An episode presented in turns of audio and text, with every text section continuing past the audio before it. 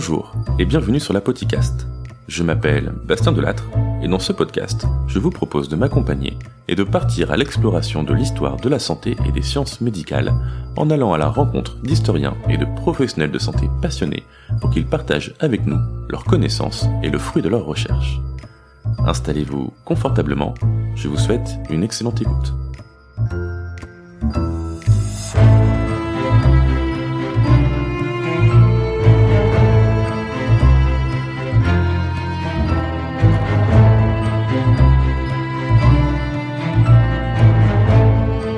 Épisode 6 La poliomyélite et ses vaccins avec Baptiste Bailac Paoli.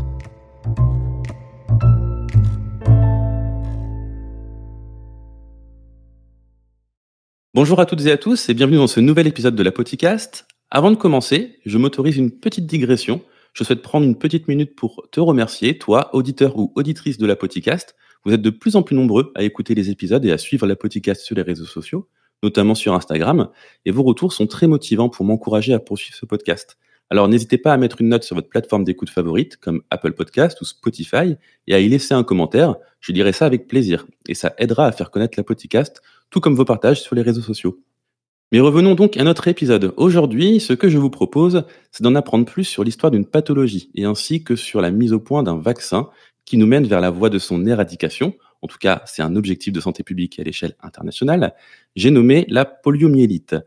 Pour des soucis évidents de prononciation et parce que c'est aussi le surnom couramment utilisé pour évoquer cette maladie, nous parlerons plus souvent de polio, hein, tout simplement dans la suite de cet épisode. Pour évoquer cette histoire, j'ai le plaisir de vous présenter mon invité du jour, Baptiste Bailac Paoli. Bonjour Baptiste et bienvenue dans la podcast. Bonjour Bastien, merci beaucoup pour cette invitation. C'était avec plaisir. Baptiste, tu es enseignant-chercheur à la faculté de médecine de Lyon-Est, maître de conférences en histoire des sciences de la santé, et après avoir longuement travaillé sur l'histoire de la méningite à A et du développement de son vaccin dans le cadre de ta thèse, tu t'intéresses désormais principalement à l'histoire d'une autre maladie infectieuse, la polio, qui est l'objet de plusieurs de tes publications. Alors, avant de commencer, on ne peut pas échapper, hein, pour introduire le sujet, Qu'est-ce que la polio? Comment se propage-t-elle? Quels sont les symptômes? Bref, est-ce que tu peux nous décrire un petit peu cette pathologie, en dehors même des considérations historiques? On y viendra un petit peu plus tard. Oui, bien sûr. Alors déjà, je voulais aussi te remercier, Bastien, pour offrir une écoute à ce sujet, qui j'espère en tout cas va autant passionner les auditrices et les auditeurs que ce que moi il me passionne. Alors concernant cette maladie, donc poliomyélite, comme tu l'as dit, on va abréger polio parce que sinon ça va être assez compliqué euh, tout le long du podcast. Hein. C'est une maladie infectieuse, tout d'abord. Euh, c'est une maladie qui est contagieuse, bien évidemment, et c'est une maladie qui est spécifiquement humaine. Et donc ça, c'est un trait qui est assez intéressant hein, parce que ça fait d'elle une maladie qui est potentiellement éradicable. Concernant cette maladie, donc elle est portée par le ce qu'on appelle le poliovirus sauvage. Il existe trois types, pardon, donc le 1, le 2 et le 3. Et actuellement, donc le type 2 et le type 3 sont éradiqués. Hmm. Donc pour le moment, en tout cas à l'heure actuelle, hein, il reste plus que le type 1 qui est encore endémique dans deux pays, à savoir l'Afghanistan et le Pakistan. Donc ça, c'est vraiment pour ce qui concerne le poliovirus sauvage. Après, en ce qui concerne sa propagation, la voie classique, c'est la voie qu'on dit orofécale, c'est-à-dire que les individus vont être contaminés via des aliments qui sont souillés ou de l'eau qui est souillée.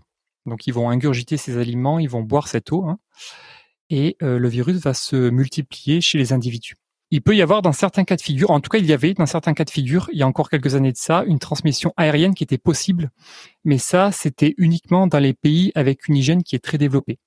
Pour les pays avec des conditions sanitaires euh, beaucoup plus pauvres, hein, c'est clairement la voie orofécale. Pour ce qui concerne les symptômes, ce qui est assez intéressant au final concernant cette maladie, c'est que c'est une maladie qui est essentiellement asymptomatique.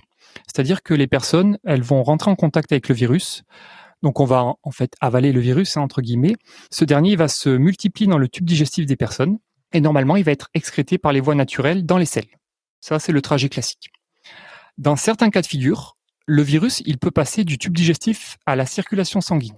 Dans ce cas-là, on va faire plutôt une forme qu'on dit bénigne, entre guillemets. Hein. On va quand même avoir des symptômes qui sont contraignants, mais rien de très dangereux en soi. Hein. C'est-à-dire qu'on va avoir des maux de tête, des maux de ventre, de la diarrhée. Bon, ça va durer quelques semaines. Et normalement, si tout va bien, ça passe. Le cas de figure le plus problématique, c'est lorsqu'on fait une forme grave, ce qu'on appelle une forme paralysante. Et en fait, dans ce cas de figure, on va avoir le virus qui va passer de la circulation sanguine à la moelle épinière. Et le problème, c'est que lorsque le virus est dans la moelle épinière, en fait, il va aller dans les motoneurones de cette moelle épinière. Il va se multiplier dans ces motoneurones et la multiplication du virus va faire euh, imploser en fait hein, ces motoneurones qui sont directement responsables de l'innervation des muscles. Et ce qui peut être problématique dans les formes paralysantes de la de la polio, c'est que on va avoir une paralysie qui est soit temporaire, soit permanente en fonction du nombre de motoneurones qui sont touchés.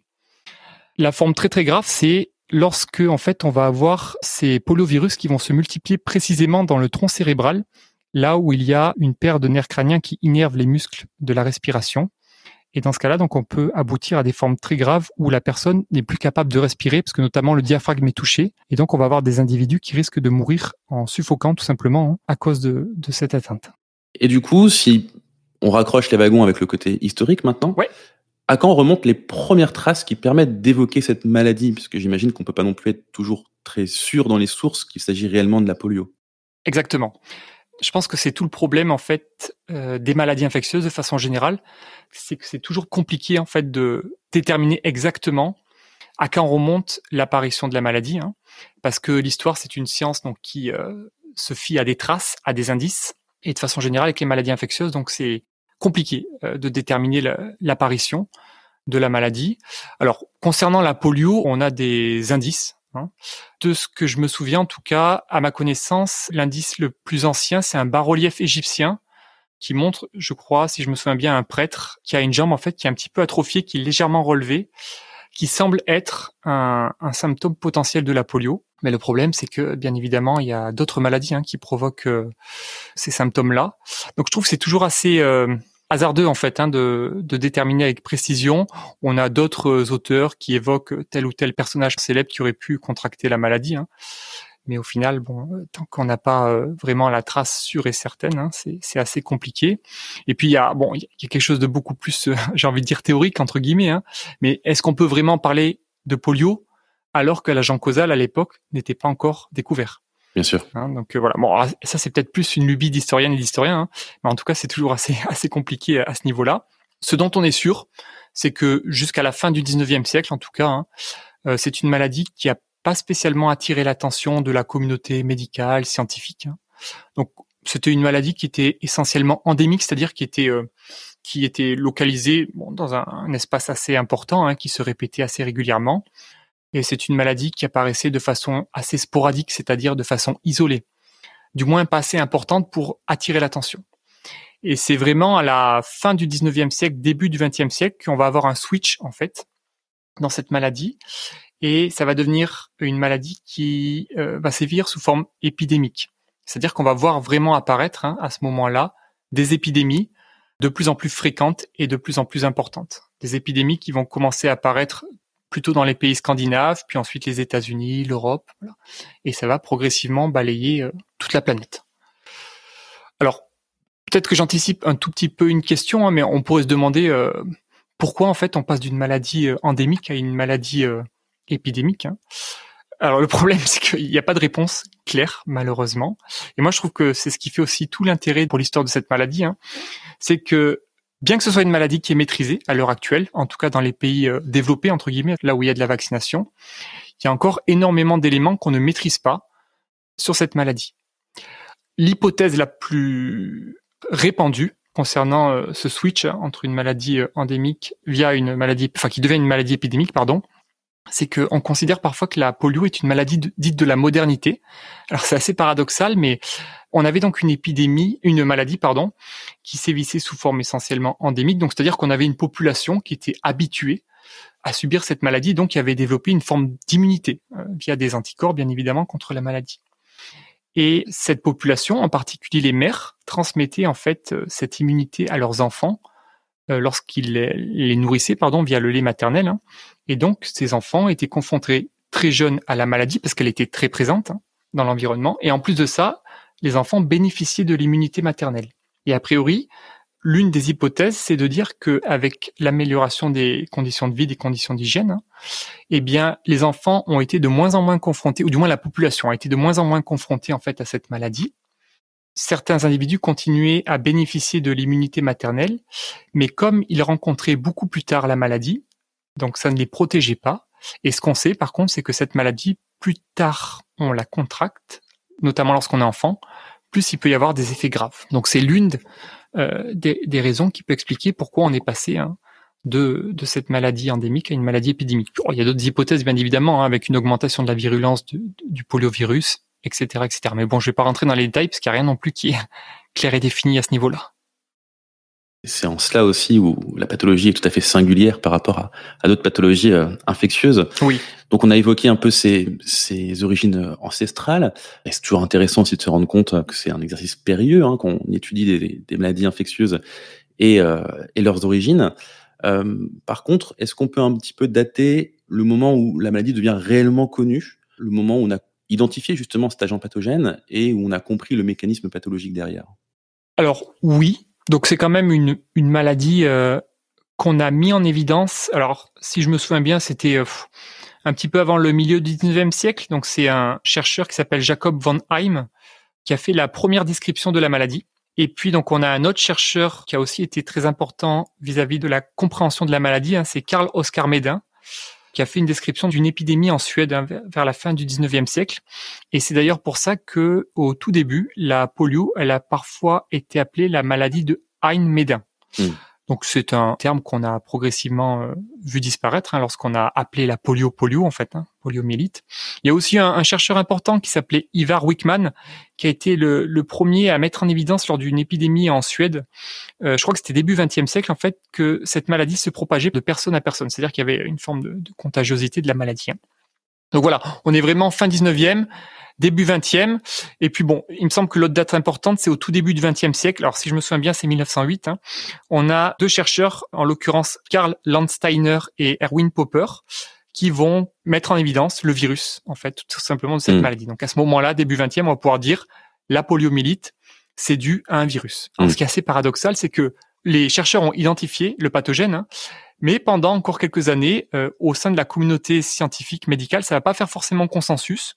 Et jusque au moins les années 20, voire les années 30, hein, parfois certains vont pouvoir dire non, mais en fait, c'est peut-être aussi porté par une autre bactérie, non, mais en fait, c'est peut-être lié à ça, ça, ça, etc. Donc c'est vraiment vers 1930-1940 qu'on va commencer à, à, fixer, en fait, si je puis dire, les, les savoirs qu'on a par rapport à cette maladie-là. Donc tu l'évoquais un peu tout à l'heure, la maladie existait hein, depuis longtemps un peu en bruit de fond, puis plus récemment, on a eu des épisodes épidémiques qui ont apparu. Et notamment après la Seconde Guerre mondiale, on observe une augmentation de l'incidence de la polio en France comme aux États-Unis. Et pourtant, les deux pays ne vont pas du tout adopter le même niveau de priorité dans leur politique euh, de santé publique. Pourquoi on observe une telle différence de considération? Alors c'est une bonne question. Alors effectivement, c'est une maladie dont on s'est rendu compte. Hein. La, fréquence et l'incidence a augmenté euh, progressivement tout au long du XXe siècle.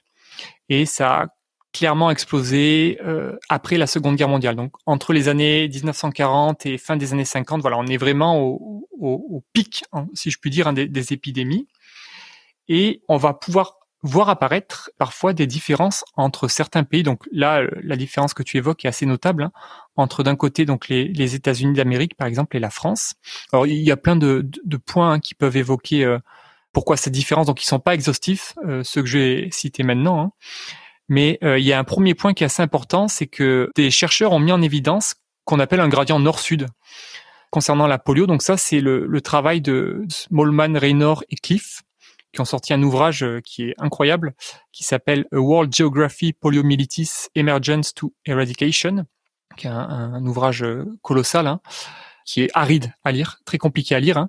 Mais grosso modo, ce qu'ils disent, hein, euh, c'est qu'il y a quand même euh, ce gradient nord-sud, c'est-à-dire que la polio a d'abord plus sévi tout ce qui est les pays hémisphère nord et progressivement donc elle s'est propagée vers les pays hémisphère sud. C'est pour ça que par exemple des pays comme les pays scandinaves ont une réponse complètement différente euh, de pays comme la France ou l'Espagne vis-à-vis de la maladie. Hein, tout simplement parce qu'ils ont été d'abord affectés par la maladie hein, par rapport à ces pays-là. Ça, c'est le premier point. C'est un peu un point, on va dire, général. Hein.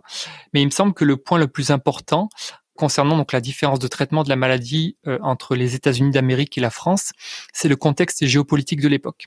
À savoir qu'on sort de la Seconde Guerre mondiale, les États-Unis avec euh, avec l'URSS en fait sont les, grands vainqueurs, si je puis dire, hein, de, de, cette Seconde Guerre mondiale. Donc il y a un petit peu ces politiques d'expansion, de gain de territoire, euh, de gain politique en fait hein, vis-à-vis d'autres pays. Et en fait cette maladie, la polio, elle a cette particularité que, c'est malheureux à dire, hein, mais à défaut de tuer, elle paralyse. Elle paralyse en particulier les enfants. Mmh. Et donc dans les dans les représentations, dans la, dans la conception qu'on peut avoir à cette époque, notamment aux États-Unis, hein, c'est de se dire qu'on a une maladie qui fauche entre guillemets l'avenir de la nation dans un contexte géopolitique de guerre froide. Ça explique pourquoi il y a eu une telle importance, une telle représentation de la maladie aux États-Unis d'Amérique. Hein. Mais cela dit, cette représentation elle est complètement partagée euh, par l'URSS à la même époque. Hein. C'est-à-dire que vraiment dans ce contexte de guerre froide, pour ces deux superpuissances, on a cette maladie qui est problématique parce que, encore une fois, elle s'attaque à l'avenir de la nation, elle s'attaque aux enfants, elle paralyse les enfants. Alors, ce qui est intéressant quand même, c'est que on a beau avoir ce conflit de la guerre froide, ça n'a pas empêché la coopération entre les scientifiques des États-Unis et les scientifiques soviétiques. Là, on parle souvent donc du rideau de fer concernant euh, la guerre froide, eh bien, on a pu échanger des souches, par exemple, hein, lorsqu'on travaillait sur les vaccins. On a pu aller assister euh, à des congrès, hein, aussi bien d'un côté que de l'autre. On a pu aussi échanger des poumons d'acier, hein, des choses sur lesquelles je reviendrai. Donc, bien qu'il y avait ce contexte, l'intérêt général, en fait, de la maladie, l'impact que pouvait avoir la maladie, outrepasser ce contexte géopolitique, et ça a permis une certaine forme de coopération, tout simplement. Il y a un, point beaucoup plus national, si je puis dire, concernant les, les États-Unis d'Amérique à savoir que euh, Franklin Delano Roosevelt a été touché par la maladie. Alors, rétrospectivement, il semblerait qu'il n'ait pas été euh, atteint de la polio. C'était probablement une autre maladie, mais au final, ça a peu d'importance parce qu'à l'époque, on a considéré qu'il a été atteint par la polio. Et c'était un phénomène assez rare parce qu'à l'époque où il a contracté la maladie, il avait 39 ans. Pour une maladie qui est plutôt considérée comme une maladie infantile. Et à la suite de cette euh, maladie, donc, il va euh, participer à la création donc d'une fondation qu'on a appelée la National Foundation for Infantile Paralysis, qui a contribué en fait massivement, tout simplement, à la recherche euh, sur la poliomyélite aux États-Unis. Hein. C'est-à-dire que au plus fort de son action, la, la NFIP, elle faisait la pluie le beau temps. Elle finançait parce que elle était capable de lever des fonds qui étaient assez importants. Hein. C'était le principal organe de financement de la recherche aux États-Unis. Donc il y a toute cette histoire en lien, donc encore une fois, hein, avec euh, Roosevelt et la National Foundation for Infantile Paralysis. Si on compare au, contexte euh, français, hein, euh, c'était une maladie qui était importante, mais c'était pas une priorité. Pourquoi? Bon ben encore une fois, il y a cette sorte de gradient nord-sud, hein, tout simplement. Et puis aussi parce qu'à cette époque, en France, donc c'était un petit peu l'Institut Pasteur qui donnait le tempo, entre guillemets, à la recherche, hein, voire aux priorités de santé publique. Et à l'Institut Pasteur, bah, il y avait que Pierre Lépine au final qui s'intéressait euh, à cette maladie-là. Donc ça a pu prendre un petit peu plus de temps pour qu'on s'intéresse, ou du moins pour que le gouvernement français et peut-être la population française considèrent euh, cette maladie comme une, une priorité de santé publique. Et avant qu'on arrive à la vaccination, ouais. quels étaient les traitements disponibles à l'époque, euh, la prise en charge de ces patients infectés? Alors, il n'y avait pas de traitement disponible. En fait, c'est une maladie dont on ne peut pas guérir. Il y a très peu de formes graves, hein, mais une fois qu'on est atteint de la forme grave, eh ben, on n'a plus qu'à espérer fortement que la paralysie sera euh, temporaire hein, et pas permanente. Mm. En fait, ce qu'on essayait de faire à l'époque, en tout cas, c'était de prendre en charge les symptômes entre guillemets hein, de, la maladie. Même à l'heure actuelle, au final, hein, si euh, si on atteint une forme grave, on n'a toujours pas moyen de, de guérir de cette maladie-là. Donc au final, la prise en charge, c'est un peu malheureux à dire, hein, mais ça consistait euh, à des attelles et à des prothèses. Hein. parce que le problème, c'est que lorsque on va avoir une diminution de l'innervation d'un muscle, le risque c'est que l'os, euh, donc le muscle va s'atrophier en fait et l'os va se déformer. Et donc on va avoir des, corps qui sont déformés. Et donc l'objectif c'était un peu de, maintenir entre guillemets la forme hein, via des attelles, via des prothèses, essayer de maintenir une, forme de mouvement en fait chez les individus qui étaient atteints de la maladie. Hein. Même si encore une fois ça dépendait énormément hein, du nombre de motoneurones au final qui étaient atteints. Euh, c'est-à-dire plus il y avait de motoneurones, euh, moins on avait de chance de récupérer une forme de motricité. Hein. Après, s'il n'y avait pas énormément de motoneurones, donc avec le principe de la plasticité cérébrale, on avait des individus qui parfois pouvaient retrouver une complète motricité hein, vis-à-vis de mmh. avant qu'ils ne contractent la maladie. Donc essentiellement, ces attelles, ces prothèses, l'un des pires souvenirs qu'on puisse avoir de la polio, c'est ce qu'on appelait ces poumons d'acier. ces poumons d'acier, c'était des structures dans lesquelles on allait glisser les individus, donc essentiellement les enfants, hein, parce qu'encore une fois, c'est une maladie qui touchait essentiellement les enfants. Et donc on pouvait avoir des individus qui, euh, qui allait être mis dans ces poumons d'acier. Euh, C'était donc une, structure qui permettait en fait aux individus de respirer en exerçant une pression sur la cage thoracique. Hein, donc ça s'abaissait, ça se relevait. En fait, ça permettait aux poumons de se gonfler, puis d'expirer, de gonfler, expirer, etc. Donc on avait des individus qui parfois faisaient juste un court séjour dans ces, dans ces poumons d'acier, quelques jours, quelques semaines, quelques mois, et puis parfois on a eu des individus qui ont passé des mois, des années, voire toute une vie dans ces poumons d'acier. Hmm. Je pense qu'à l'heure actuelle, il doit plus rester énormément de personnes qui vivent dans ces poumons d'acier, hein, parce que c'est une technologie qui a disparu avec la, maîtrise qu'on a pu avoir par la suite de la maladie grâce à la vaccination. Mais ça c'est vraiment une image euh, qui est choquante de l'époque et on le voit hein, aux États-Unis lorsqu'on a voulu mobiliser. Alors ça n'a pas été très compliqué hein, parce qu'il y avait une, réelle peur de la population américaine de, la maladie. Mais lorsqu'on a voulu mobiliser la population à cette époque contre la maladie, eh bien euh, l'une des images qui était privilégiée, c'était vraiment ces poumons d'acier, hein, ces rangées de poumons d'acier dans lesquels on glissait euh, bah, les enfants, hein, des victimes innocentes de la maladie. Hein, et c'est quelque chose qui est marquant vraiment euh, voilà dans, le traitement de, la maladie.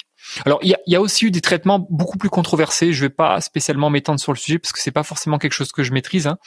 mais on a quand même un personnage célèbre qui s'appelle donc qui s'appelait pardon sœur Elizabeth Kenny, qui au contraire donc euh, on va dire des recommandations médicales d'immobiliser entre guillemets les membres et les muscles elle, elle promulguait plutôt une, forme de motricité, des exercices afin de remobiliser entre guillemets euh, ces muscles. Bon, ça a été très très controversé. Je pense pas que l'efficacité ait été prouvée, hein, mais ça a pu avoir une certaine importance dans certains pays à un moment donné. Effectivement, c'est on, a en tête ces images de poumons d'acier, c'est toujours très impressionnant. Je mettrai une photographie ou deux sur le site internet pour accompagner l'épisode dans l'article qui accompagnera la sortie de l'épisode, puisque euh, vraiment c'est quelque chose à voir si euh, un auditeur ou, une auditrice n'a jamais vu euh, le matériel en question. C'est quelque chose d'imposant et assez incroyable de savoir que des personnes ont pu passer une vie entière là-dedans pour prendre en charge leur pathologie. Donc on est au début du XXe siècle, les épidémies sont fréquentes, les impacts sont importants sur la santé, la maladie est même effrayante, et donc très vite, les États-Unis en tête, hein, forcément, c'est assez logique par rapport à ce que tu viens de nous expliquer, on va chercher à développer un vaccin, et dès les années 1930. Mais les premiers essais vont être catastrophiques. Est-ce que tu peux nous parler de ces débuts de la recherche du vaccin? Alors, comme tu l'as très bien dit, il y a, une attente forte aux États-Unis, hein, parce qu'il y a tout un contexte de mobilisation euh, vis-à-vis de la maladie, de moyens mis en place pour lutter contre la maladie, hein, et d'une réelle crainte de la maladie. Hein. Si je me souviens bien, pour anecdote, euh, parmi les, deux menaces les plus redoutées euh, à cette époque aux États-Unis, donc on avait la bombe atomique, avec le contexte encore une fois de la guerre froide. Hein. Et en deuxième position, on avait la polio. Ah oui. Ouais, il y a un imaginaire très très fort. Et euh, juste pour anecdote, hein, si ça intéresse les, les, auditrices et les auditeurs, il y a un livre, je trouve, qui retransmet très bien euh, cette euh, conception qu'on avait de la maladie aux États-Unis à l'époque. C'est le livre qui s'appelle Nemesis de Philip Roth, justement, qui est un roman qui retrace l'histoire d'un jeune éducateur sportif en, pleine épidémie de, polio et de voir un petit peu comment donc on avait une perception de la maladie à cette époque-là. Alors, il y a une attente très forte. Hein, on espère trouver ce traitement miracle. Alors à l'époque, on ne sait pas ce que sera le traitement miracle, hein, si je puis dire. On ne sait pas si ce sera quelque chose qui guérira ou quelque chose qui va prévenir. Hein. Pour euh, poser le contexte un petit peu de la, vaccination, il y a deux façons principales de, développer des vaccins. Il y a ce qu'on appelle à, ce moment-là les vaccins à virus tués, à virus inactivés, donc comme le nom l'indique. Et il y a des vaccins à virus vivant atténués. Donc c'est-à-dire qu'on va progressivement atténuer la virulence du virus afin que lorsqu'il est injecté, il y ait quand même une réaction du système immunitaire sans que, bien évidemment, et on espère, le, virus ne soit pas virulent, sinon le risque, bah, c'est de reprovoquer la, maladie tout simplement. Et on va avoir une compétition entre deux équipes. D'un côté, donc, on a William Park et Maurice Brody qui vont mettre en place un vaccin à virus tué, à virus inactivé. Donc, c'est un vaccin qu'ils vont d'abord tester sur des singes. Alors, petite parenthèse, comme je l'ai dit, la, polio, c'est une maladie qui est spécifiquement humaine, donc la transmission ne se fait que d'être humain à être humain. Hein. Mais le singe peut être utilisé comme euh, animal de laboratoire. Il peut développer des formes assez similaires hein, de, la polio. Mais un singe, par exemple, ne pourra jamais transmettre la polio à un homme. Brody et Park ont expérimenté sur les singes. Ils ont eu l'impression d'avoir des résultats qui étaient concluants. Ils ont vacciné beaucoup d'enfants aux États-Unis. Ils ont présenté leurs résultats et là, ça a été assez violent hein, parce que la communauté scientifique et médicale a été assez choquée de voir euh, ce passage du singe à l'homme aussi rapidement. A priori, il n'y a pas eu de gros soucis. Il y a eu quelques réactions euh, contraignantes, il y a eu peut-être des allergies, mais disons qu'il n'y a pas eu de mort et, de paralysie. Mais quand même, ça, a marqué un petit peu les expérimentations de Park et Brody, hein, qui se sont plus réellement aventurés sur, le sujet. L'autre, qui était en compétition avec Parker Brody, c'était euh, John Colmer. Lui, pour le coup, il a développé un vaccin à virus vivant atténué Il a vacciné beaucoup d'enfants aux États-Unis et au Canada. Et a priori, donc, il y a eu une dizaine de morts et beaucoup de paralysés. Pour le coup, le, voilà, le vaccin a été, a été catastrophique. Hein. Ce qui s'est passé, c'est que très certainement, il avait mal inactivé le virus à l'intérieur des vaccins, et donc ça a été une catastrophe. Et malheureusement, bah, ces deux tentatives, elles ont freiné la recherche pour le développement d'un vaccin. C'est-à-dire que plus personne pendant pratiquement 25 ans, on s'est plus trop aventuré là-dessus, sur ce terrain-là. Et d'ailleurs, la NFIP, donc la, National Foundation for Infantile Paralysis, avait même restreint un petit peu le budget par rapport à ça. Ils voulaient plus trop se risquer sur le, développement d'un vaccin. On, préférait privilégier euh, d'autres aspects de la recherche. Alors, je veux pas me faire l'avocat du diable, hein, mais à cette époque, encore une fois, il y avait une telle pression par rapport à cette maladie-là, une telle attente que ils étaient nombreux, elles étaient nombreuses à se lancer justement dans cette tentative de développer le, traitement miracle. Hein. Il n'y avait pas comment dire des enjeux financiers. Hein. On n'était pas encore dans cette optique-là. C'était vraiment être le premier ou être la première à développer hein, ce traitement qui était tant attendu par rapport à cette maladie-là. Donc on a une pause dans le développement de, cette recherche et finalement, tu l'évoquais, c'est dans les années 50, 60 qu'on va finir par aboutir à un vaccin qui cette fois sera plutôt sûr et efficace. Mais une nouvelle fois, on aura quand même des obstacles, notamment l'incident de Cutter, qui a ralenti la campagne vaccinale massive souhaitée par les États-Unis. De la même manière, est-ce que tu peux nous expliquer ce qui s'est passé à ce moment-là? Oui, bien sûr. Alors, avant de parler de l'incident Cutter, je pense qu'il faut refaire un petit point de contexte qui est assez important. Et euh, comme je l'ai dit juste avant, donc pendant plusieurs années, on a ralenti la recherche pour euh, le développement d'un vaccin ou deux vaccins efficaces. Hein.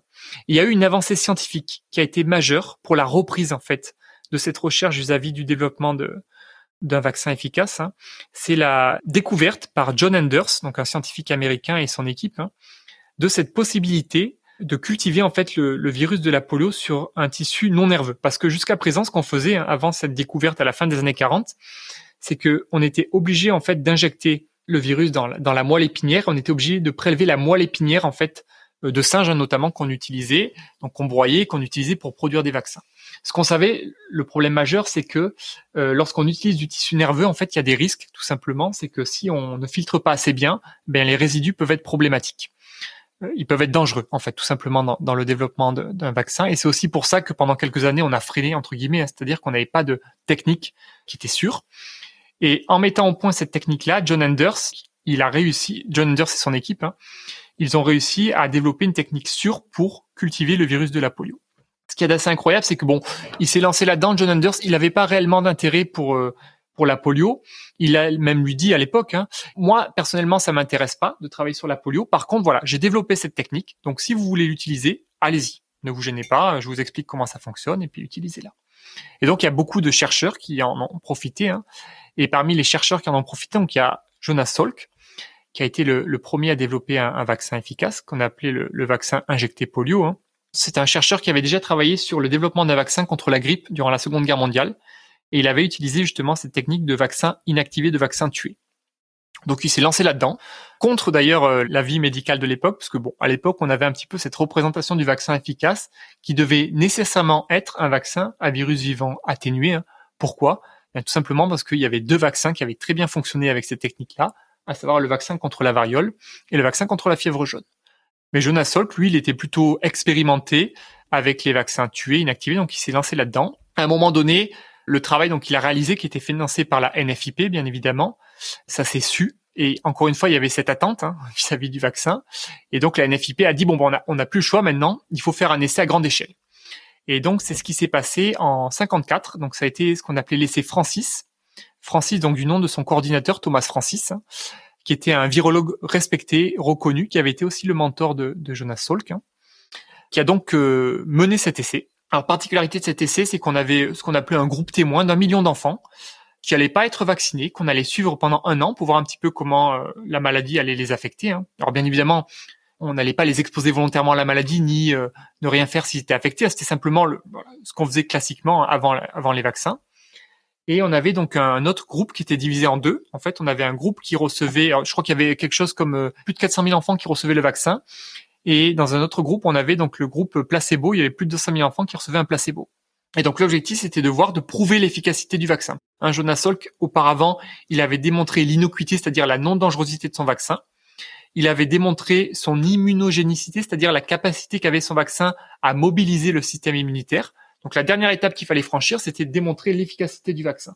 Pour démontrer l'efficacité du vaccin, à cette époque, en tout cas les standards nouveaux, c'était vraiment l'essai en double aveugle, c'est-à-dire que on allait administrer le vaccin à certaines personnes, à d'autres un placebo, et ni la personne qui recevait ni la personne qui administrait ne savait qui recevait quoi.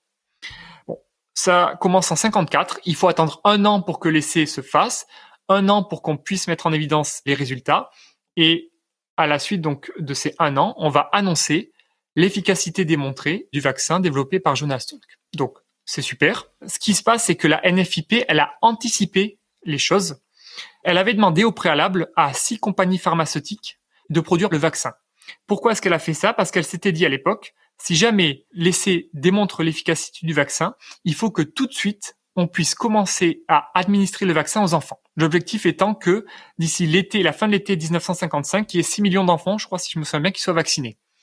Donc ce qu'ils ont fait, la NFIP, encore une fois avec énormément de moyens, c'est qu'ils ont choisi six entreprises pharmaceutiques, ils leur ont dit on vous paye d'avance, vous produisez les vaccins. Si c'est OK, vous pouvez commencer à vendre les vaccins. Si jamais c'est pas OK, c'est pas grave, vous n'avez pas perdu d'argent, c'est nous qui vous avons financé, entre guillemets. Et le problème, c'est que parmi ces six entreprises pharmaceutiques, il y avait l'entreprise Cutter, qui a donc produit des lots vaccinaux. Donc on a commencé à vacciner les enfants. Hein. Je crois qu'on a, alors si je me souviens bien, c'était en avril. En avril 1955, on a commencé tout de suite après les résultats du test, on a commencé à vacciner les enfants. Et je crois qu'une dizaine de jours après, ou une quinzaine de jours après, on a commencé à voir apparaître des cas de polio. Alors localisés au même endroit. C'était assez surprenant parce que il y a une saisonnalité dans la polio en règle générale. C'est que les épidémies sévissent plutôt en été, entre juin, grosso modo, peut-être même un peu avant, en mai, hein, et jusqu'à septembre-octobre. Là, on a vu apparaître des cas de polio en avril. Donc, on s'est posé des questions. Et puis ensuite, on a vu que ces cas de polio étaient localisés au même endroit. Et ensuite, on a recoupé les informations et on s'est rendu compte que ces cas de polio étaient liés aux mêmes lots vaccinaux. Et là, donc, on a fait le lien sur le fait que ces lots vaccinaux avaient été produits par l'industrie Cutter. Ce qu'on appelait donc l'incident Cutter. Et dans la précipitation, si je puis dire, encore une fois, dans l'émulation, euh, bon, bah, Cutter, euh, ils ont mal inactivé euh, le virus et donc ils ont distribué tout simplement des, vaccins contenant du virus en fait qui était encore vivant. Hein. Donc il y a eu des morts.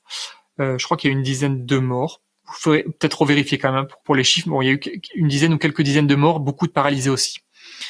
Donc de nouveau, c'était un scandale que la NFIP aurait bien évité, je pense. Jonas Salk aussi, même s'ils n'étaient pas directement responsables. Hein. Ils sont allés devant les tribunaux, donc ils ont été innocentés. C'est vraiment euh, Cutter qui a été euh, accusé en fait hein, pour, cette erreur. Euh, mais quand même, ça a mis un petit coup. C'est-à-dire qu'on a tellement attendu ce médicament miracle, on a commencé à l'utiliser, on avait cet espoir, et là, de nouveau, on est confronté à un incident. Alors, ça n'a pas complètement stoppé la vaccination. À un moment, on a stoppé la vaccination par mesure de précaution, le temps qu'on se rende compte, qu'on analyse d'où venait le problème. Hein. Après, on a repris la vaccination. Les gens continuaient à, à vacciner leur, faire vacciner leurs enfants, mais on sentait, enfin, en tout cas, on a perçu une forme de doute qu'il y avait à cette époque des, des, des pro-vaccins euh, virus vivants atténués qui avait dit attention, un vaccin virus tué, inactivé, c'est pas sûr, etc. Et donc ils se sont jetés sur cette opportunité pour dire ah on vous avait prévenu, hein, on vous avait dit qu'il y aurait un problème. Et euh, eux, ils sont revenus sur le devant de la scène en disant ben voilà, nous on propose des, choses qui sont bien plus sûres entre guillemets. Hein. C'est ce sur quoi notamment s'est basé euh, Albert Sabine, donc le deuxième à développer un vaccin efficace avec Jonas Salk. Donc Jonas Salk c'est plutôt 54-55. Albert Sabine c'est début des années 60. Donc encore une fois, Jonas Salk, c'est un vaccin à virus donc inactivé tué, ce qu'on appelait l'IPV pour Injected Polio Vaccine. Et Albert Sabine, c'était donc euh, un vaccin à virus vivant atténué, et c'est ce qu'on appelait l'OPV pour Oral Polio Vaccine. Donc à un moment donné, en fait au début des années 60 hein, tout simplement, euh, il y avait deux vaccins efficaces disponibles pour lutter contre la maladie. Et en fonction du contexte, on a pu passer de l'un à l'autre ou utiliser les deux selon euh, les priorités de santé qu'on avait à un moment donné. Donc on a vu euh, ce qui s'est passé aux États-Unis. En France, forcément, avec un petit décalage, vu qu'il y avait aussi un intérêt décalé pour cette pathologie, on a commencé à développer une recherche autour du vaccin. Est-ce que tu peux nous expliquer ce qui s'est passé du coup en France? Oui, bien sûr.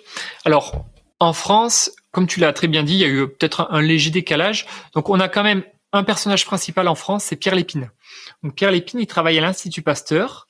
Euh, C'était un médecin, un biologiste, hein, qui a notamment été le, responsable du, du, service des virus, département des virus, qui dès le début des années 50 s'est intéressé à la poliomyélite.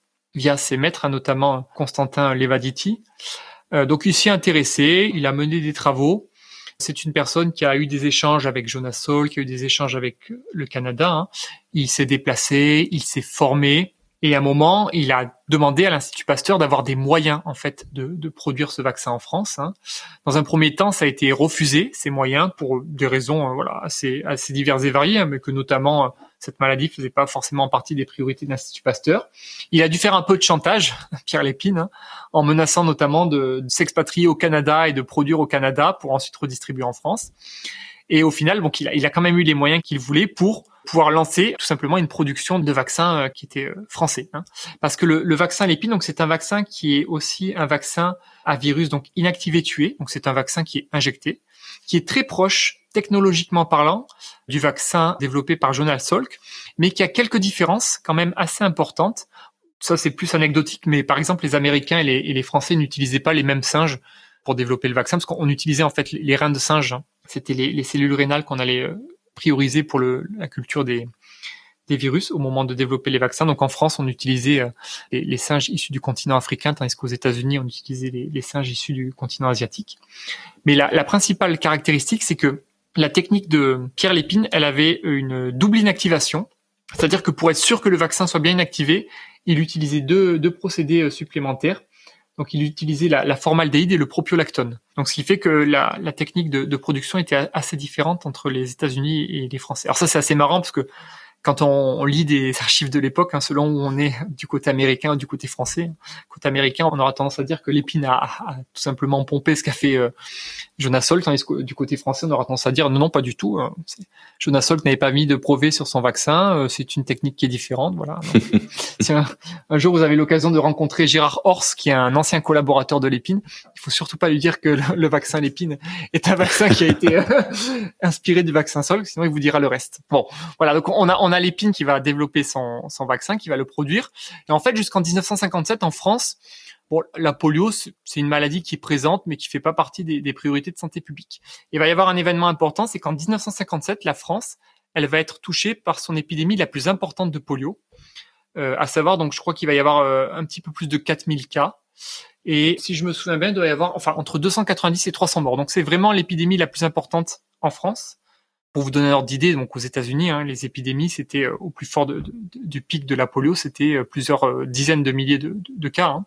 Bon, après là, on est un pays beaucoup moins grand, bien évidemment, avec la France.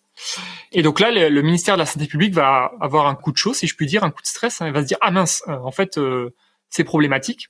Et donc à leur tour, ce ministère va mettre un coup de chaud, un coup de stress à l'Institut Pasteur et à l'Épine en disant bah en fait, il va falloir produire plus. Le problème, c'est que bon, l'Institut Pasteur, c'est un institut public. Il a certes des moyens de production, mais pas exactement les moyens qu'on pourrait attendre, ou du moins les moyens qu'attendait le ministère à ce moment-là, le ministère de la Santé publique. Et donc, ce qui va se passer, c'est qu'il va y avoir un, accord qui va se mettre en place entre l'Institut Pasteur et l'Institut Mérieux de Lyon, donc qui était une entreprise pharmaceutique privée, hein, qui avait déjà demandé l'accord euh, quelques années auparavant, en 1956, à, à, Pasteur pour produire le vaccin Lépine, hein, parce que Charles Mérieux, donc le directeur de l'époque, avait trouvé euh, incroyable la technique de, l'épine hein, pour produire ces vaccins. Il voulait aussi euh, produire tout simplement. Il avait demandé l'accord à l'Institut Pasteur qui avait dit non, ça sert à rien dans un premier temps, il n'y a pas vraiment de, cas importants ou d'épidémies importantes. Hein. Et puis à partir de 57, au final, l'Institut Pasteur va dire OK à l'Institut Mérieux qui va se mettre à produire aussi. Donc l'Institut Mérieux va produire un quart des vaccins et donc les trois autres quarts vont être produits par l'Institut Pasteur. le problème de l'époque, c'est que encore une fois, c'est pas une maladie à vaccination obligatoire les gens n'ont pas toujours forcément la perception d'une maladie grave et euh, il y avait une vaccination qui n'était pas forcément aussi importante que ce qu'on pouvait espérer à ce moment-là. Donc il y a eu euh, une petite friction en fait pour l'anecdote entre l'Institut Pasteur et l'Institut Mérieux. Du coup, l'Institut Mérieux a choisi une autre voie. C'est qu'au moment où Albert Sabine a mis au point euh, son vaccin polio oral, eh bien tout simplement l'Institut Mérieux a demandé à Sabine s'il était d'accord de produire le vaccin polio oral c'était d'accord que l'Institut Mérieux pardon, produise le vaccin polio oral et le distribue en France. Sabine a dit OK, pas de souci. Et donc à partir de 1966, donc en France, on avait deux vaccins polio qui étaient utilisés. Donc le vaccin Lépine, qui était un vaccin polio injecté, et le vaccin polio oral, un vaccin virus vivant atténué. Et c'est assez intéressant parce que la France est l'un des rares pays à ce moment-là à avoir les deux vaccins et à les utiliser de façon complémentaire. Parce que, juste pour anecdote, hein, c'est qu'au début des années 60, lorsque Albert Sabine a, mis au point son vaccin polio oral, il y a énormément de pays riches, de pays développés qui ont complètement switché de l'utilisation du vaccin Salk à l'utilisation du vaccin Sabine. Alors pourquoi? Pour plein de raisons. Tout simplement parce que déjà le vaccin Sabine c'est un vaccin oral, donc très facile à administrer. En fait c'était un petit blister, on appuyait deux fois, on faisait tomber deux gouttes et la personne était vaccinée. Hein. Donc pour les enfants on pouvait même mettre ça sur des sucres ou avec du sirop, ça passait très très bien. Le vaccin polio oral il était moins cher à produire. Le vaccin polio oral il était plus efficace pour stopper des épidémies. Et le vaccin polio oral, il avait aussi cette particularité qu'il était capable, de façon indirecte aussi, de vacciner les personnes qui ne l'étaient pas directement. Pourquoi? Parce que donc on administrait ce vaccin avec des souches euh, de virus vivants atténuées qui faisaient le chemin normal, donc bouche, tube digestif, qui étaient excrétés par les selles des individus et qui donc potentiellement pouvaient vacciner de façon indirecte des gens qui n'étaient pas directement. Le vaccin polio injecté, il a fait diminuer le nombre de cas de polio. Ça, c'est indéniable. Mais il y avait toujours un petit peu ce seuil latent de polio qu'on n'arrivait pas complètement à éradiquer. Hein. Et le vaccin polio oral, notamment aux États-Unis, on a vu la différence. C'est-à-dire qu'à partir du moment où on l'a utilisé, il y a eu cette diminution vraiment euh, quasi euh, proche de zéro hein, de, la maladie. Donc la plupart des pays ont plutôt choisi euh, de switcher. Hein. En France, on a continué à utiliser de façon complémentaire les deux vaccins, au moins jusqu'en 1983. Et depuis quand, du coup, la vaccination est obligatoire en France et comment s'est passé pour euh, les premières campagnes? Alors, elle est obligatoire en France depuis 1964. Euh, Ce qu'il faut savoir, c'est que, comme je l'ai un tout petit peu évoqué juste avant, tant qu'elle n'était pas obligatoire, cette vaccination, bon, elle pouvait euh, susciter l'intérêt d'individus, hein, mais pas forcément de la population entière. Ce qui est assez intéressant aussi à mettre en évidence, c'est que on a essayé, malgré tout, avant l'obligation vaccinale, hein, de, mobiliser la population vis-à-vis de, cette maladie, avec des spots publicitaires à la radio, etc. Et surtout, on a mis en place des structures qu'on appelait donc des centres de vaccination publics, qui étaient censés être des lieux tout simplement où on allait pour se faire vacciner. Le problème, c'est que c'était pas une pratique ancrée en France. C'est-à-dire que les, personnes allaient plutôt chez leur médecin pour se faire vacciner. Et là où probablement euh, il y a peut-être eu euh, un problème à l'époque, c'est que le vaccin polio, à un moment donné, était gratuit lorsqu'on allait dans ces centres de vaccination et était payant lorsqu'on allait chez son médecin généraliste. Forcément, les gens, bon, bah, ils n'avaient pas cette pratique d'aller euh, dans le centre de vaccination, puis en plus c'était payant. Hmm. Peut-être ça n'a pas forcément aidé à un moment donné à voilà à faire la démarche volontaire d'aller vacciner ses, enfants par rapport à, la maladie. Par contre, une fois que la vaccination devient obligatoire, bon bah on va on va bien voir quand même que cette dernière elle va augmenter hein, tout simplement. Euh, elle va augmenter parce qu'on va faire dans un premier temps ce qu'on appelait des campagnes dites de rattrapage, c'est-à-dire que on allait vacciner des gens qui n'avaient tout simplement pas été soumis à cette obligation vaccinale, donc essentiellement des publics âgés d'une trentaine d'années. Hein. Et pour faire ça, on utilisait le vaccin polio oral, qui était très très pratique. Hein. Donc on faisait des campagnes de rattrapage, c'est pas dans les usines, dans les écoles, voilà, dans, des lieux communs en fait. Hein. Et autre point important qui a été mis en place, c'est qu'on a associé, et ça, ça a été vraiment euh, un élément important dans la, dans la lutte contre la polio, c'est-à-dire qu'on a associé plusieurs valences vaccinales. À l'époque, on avait déjà un vaccin qui était euh, bivalent ou trivalent, donc on avait diphtérie, tétanos et parfois la coqueluche, c'est-à-dire qu'en une seule injection, on vaccinait une personne contre trois maladies. Et l'Institut Mérieux va mettre au point un vaccin où on aura diphtérie, tétanos, polio et parfois la coqueluche, selon l'âge. Et donc vraiment, avec cette innovation euh, thérapeutique, hein, on va avoir des couvertures vaccinales qui vont clairement augmenter. Puis en plus, avec une injection, on va réussir à hmm. protéger les personnes hein, contre plusieurs maladies. Mais ça, c'est, bon, c'est le principe de la vaccination associée. C'est-à-dire qu'il y a un intérêt aussi, c'est de se dire qu'avec une vaccination, on arrive à protéger des individus contre plusieurs maladies. Donc après l'obligation vaccinale 64, on va voir quand même euh, un petit peu donc euh, cette diminution du nombre de cas de polio. Et encore une fois, jusque les années à peu près 1983, on va utiliser de façon complémentaire le vaccin polio oral et le vaccin de l'épine. En règle générale, on utilisait le vaccin l'épine au tout début pour les enfants parce qu'il y avait justement cette vaccination associée. Et puis, de temps en temps, on utilisait le vaccin polio oral, donc soit pour vacciner des personnes qui ne l'avaient pas été avant l'obligation vaccinale, soit pour faire des rappels tout simplement. Et cette complémentarité, elle est vraiment assez spécifique de la France. Il y a l'Espagne aussi qui a été un petit peu confrontée à ce cas de figure. Hein mais sinon c'était assez rare, mais ça a fait un petit peu la, force aussi, si je puis dire, de, la vaccination anti-poliomyélitique en France. Par contre, à partir de 1983, on a mis en place un, vaccin polio injecté beaucoup plus efficace Et à partir de ce moment-là, c'est quelque chose qu'on a privilégié de façon générale dans le monde, hein, dans les pays développés, les pays riches, en particulier en France, qu'on a privilégié l'utilisation de ce vaccin. On a progressivement arrêté euh, d'utiliser l'OPV. Hein. Et au final, c'est que à partir de 1990, si je me souviens bien, qu'il n'y a plus de cas de polio en France. Pour quelqu'un qui voudrait aller plus loin sur le, le sujet de la polio et de son histoire, tu as déjà donné quelques références au cours de ton exposé, mais est-ce que tu peux résumer un petit peu les, les quelques références à, à, consulter, en dehors évidemment de tes travaux? Je mettrai des liens euh, dans l'article qui accompagne le podcast pour pouvoir y accéder. Oui, alors j'ai des références. Le problème, c'est qu'il n'y a pas de référence en français. En tout cas, il n'y a pas de livre. C'est-à-dire que à l'heure actuelle, en français, il n'y a, pas de livre qui s'intéresse spécifiquement à l'histoire de la polio c'est aussi une des raisons pour lesquelles moi personnellement je me suis lancé sur ce, ce sujet-là, c'est qu'il y avait très peu de travaux qui avaient été produits et réalisés. Donc les références que je vais donner, c'est essentiellement des références en anglais, donc j'en suis désolé, hein, mais euh, voilà, aux États-Unis, puis dans d'autres pays européens, en Grande-Bretagne, on a produit de très très bons travaux, euh, de très très bons livres par rapport à ça. Alors peut-être les, les, les, deux livres qui me viennent en tête, moi que j'ai beaucoup aimé, que je trouve qu'ils sont très très intéressants. Donc le premier, il a été euh, produit par euh, Gareth Williams, euh, il s'appelle Paralyzed with Fear. Et le deuxième auquel je pense, il a été écrit par Naomi Rogers. Il s'appelle euh, Dirt and Disease. Et là, pour le coup, c'est plutôt une histoire de la polio avant euh, le développement des vaccins. Donc ça, c'est voilà deux références qui sont intéressantes. Après, pour être tout à fait honnête avec toi, il suffit de taper polio États-Unis et puis il y a une foultitude de livres et d'auteurs. voilà, Là, j'en cite pas d'autres, hein, mais je veux dire, il y a vraiment de quoi faire à ce niveau-là. Ça a été travaillé, retravaillé et re-re-retravaillé. Euh, il y a un livre que j'ai beaucoup aimé aussi, euh, d'une collègue euh, britannique qui s'appelle Dora Varga, euh, qui s'appelle Polio Across the Iron Curtain, donc euh, la polio à, au travers en fait du, rideau de fer, hein, qui s'intéresse pour le coup à la lutte contre la polio dans les, les ce qu'on appelait les pays satellites de l'URSS à une certaine époque. Hein. Et là, c'est assez intéressant parce que justement, elle s'intéresse de voir les politiques qui sont mises en place dans ces pays-là, donc avec le giron euh, soviétique, qui, qui, sont très différentes des, euh, des politiques mises en place aux États-Unis, par exemple. Donc ça, c'est quelque chose qui a été, qui, est magnifiquement développé par Dora, donc c'est vraiment une excellente ressource. Il y a un autre ouvrage que je trouve très intéressant qui s'appelle Selling Science de Stephen Maudsley, où là, ça s'intéresse plutôt euh, à un moment donné, donc il une, perspective aux États-Unis de production de gamma globuline, hein, donc de sérum en fait, qui n'a pas fonctionné, mais ça fait quand même un beau, une belle rétrospective de de ce qu'était la polio aux États-Unis, de comment est-ce qu'on a fait pour lutter contre cette maladie.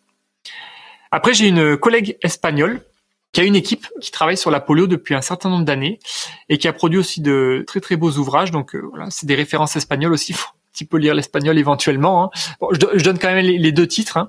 Donc le, premier c'est euh, El Rama de la Polio, je sais avec l'accent espagnol. Donc c'est produit par euh, Maria Isabel Porras, qui est une collègue espagnole avec son équipe. Hein. Donc il raconte clairement la, lutte contre la polio euh, en Espagne, hein, notamment durant le, le régime de, de, Franco. Donc très très intéressant. Et le deuxième ouvrage aussi qu'ils ont produit, c'est La erradicación y el control de las enfermedades infecciosas, infecciosas pardon, pareil, donc ça s'intéresse vraiment à la lutte contre la polio en Espagne. Voilà, voilà quelques références. Et puis j'espère que d'ici quelques années, hein, on, pourrait, euh, on pourrait donner aussi des, des, références françaises, bien évidemment, concernant, concernant la polio. En tout cas, en ce qui concerne les livres, bien évidemment. Avant de terminer, est-ce que euh, tu as un dernier mot à ajouter? Oui, euh, volontiers. Donc c'est plus pour faire un, petit clin d'œil, un, petit coucou. Donc, je pense aux, étudiantes et étudiants euh, de l'UERB 34 Sciences et Sociétés et aux étudiantes et étudiants euh, de la licence 1 Sciences pour la santé qui m'ont beaucoup entendu parler de la, de la polio cette année hein, au cours de mes enseignements, qui sont devenus de véritables expertes et experts. Donc voilà, c'est aussi pour eux que je dédie cet épisode. on les, on les salue, effectivement. Eh bien, merci beaucoup Baptiste pour ta participation et ces échanges passionnants. Vous retrouverez les références citées par Baptiste et les liens vers ses publications euh, sur le site internet de la Podcast. Comme je vous le disais en introduction, n'hésitez pas à noter ce podcast ou à laisser un commentaire sur votre plateforme d'écoute préférée et rejoignez-moi sur les réseaux sociaux, notamment sur Instagram où je suis le plus actif, mais également Twitter ou LinkedIn. Et si le podcast vous plaît, parlez-en autour de vous, c'est vraiment ça le bouche à oreille hein, qui permet de faire connaître le podcast et euh, les intervenants. Quant à moi, je vous donne rendez-vous le mois prochain pour continuer notre exploration de l'histoire de la santé et des sciences médicales dans un nouvel épisode. À très vite!